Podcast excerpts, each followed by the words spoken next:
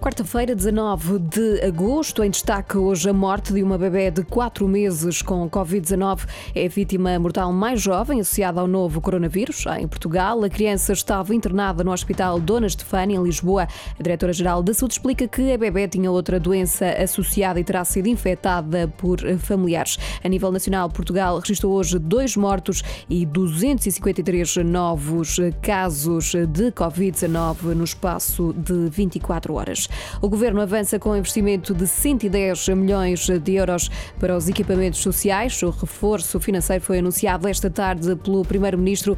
António Costa fala em vários objetivos, incluindo a contratação de mais profissionais para o setor. Ora, o primeiro-ministro deixou ainda uma sugestão aos desempregados do setor do turismo podem ser reconvertidos com a devida formação em trabalhadores do setor social. Tarde ainda marcada pelo incêndio incêndio florestal em Marvão, distrito de Porto Alegre. Reativou-se esta tarde, mobiliza quase 200 operacionais e mais de uma dezena de meios aéreos. O governo português está a acompanhar com atenção e preocupação os desenvolvimentos no Mali, na sequência do golpe militar.